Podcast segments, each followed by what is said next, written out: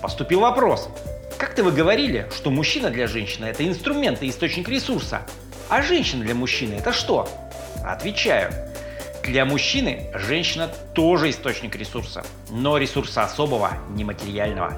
Большинству мужчин не нужно огромное количество денег и, о ужас, дети. Мужчины сами как дети, зачем вам конкуренты? Ресурс, который мужчина желает получить от женщины, это поддержка. Этим словом называется одобрение, желательно безоговорочное, всего того, что мужчина делает в этой жизни. Не согласие со всем, что он говорит или делает, а именно одобрение. Немного вроде, но нынешняя женщина ох как неохотно делится этим ресурсом. А та, которая дает одобрение, будет иметь от мужчины все, что только пожелает. Главное сделать правильный выбор. Живи с этим.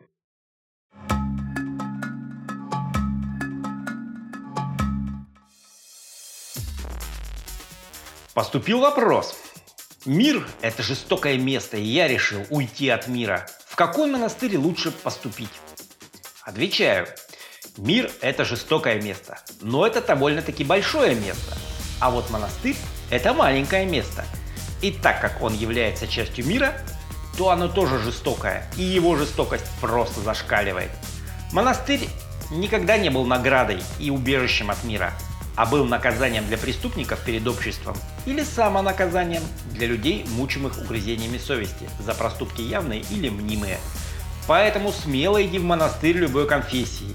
И если тебя примут, ну конечно же не примут, то сможешь сам убедиться в том, что я говорил. Живи с этим.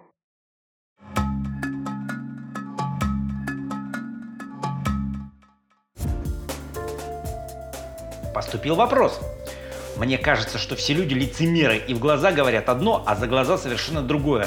Как с ними быть? Отвечаю. Конечно, все люди лицемеры, но не в том смысле, что все они желают тебе зла. Да, люди любят хвалить в глаза и сплетничать за глаза, часто даже зло. Но не от того, что человек от природы зол и коварен, хотя есть и такие. Лицемерие чаще всего это защитный механизм для сохранения психики личности в условиях постоянного общественного давления. Личность хочет себя сохранить, а общество хочет раздавить, подчинить себе личность. Вот тут и помогает все, что создает вокруг личности защитный барьер, в том числе и лицемерное поведение. Кстати, тотальные правдорубы весьма часто проходят по ведомству психиатров, врачей с внимательными и добрыми глазами. Живи с этим!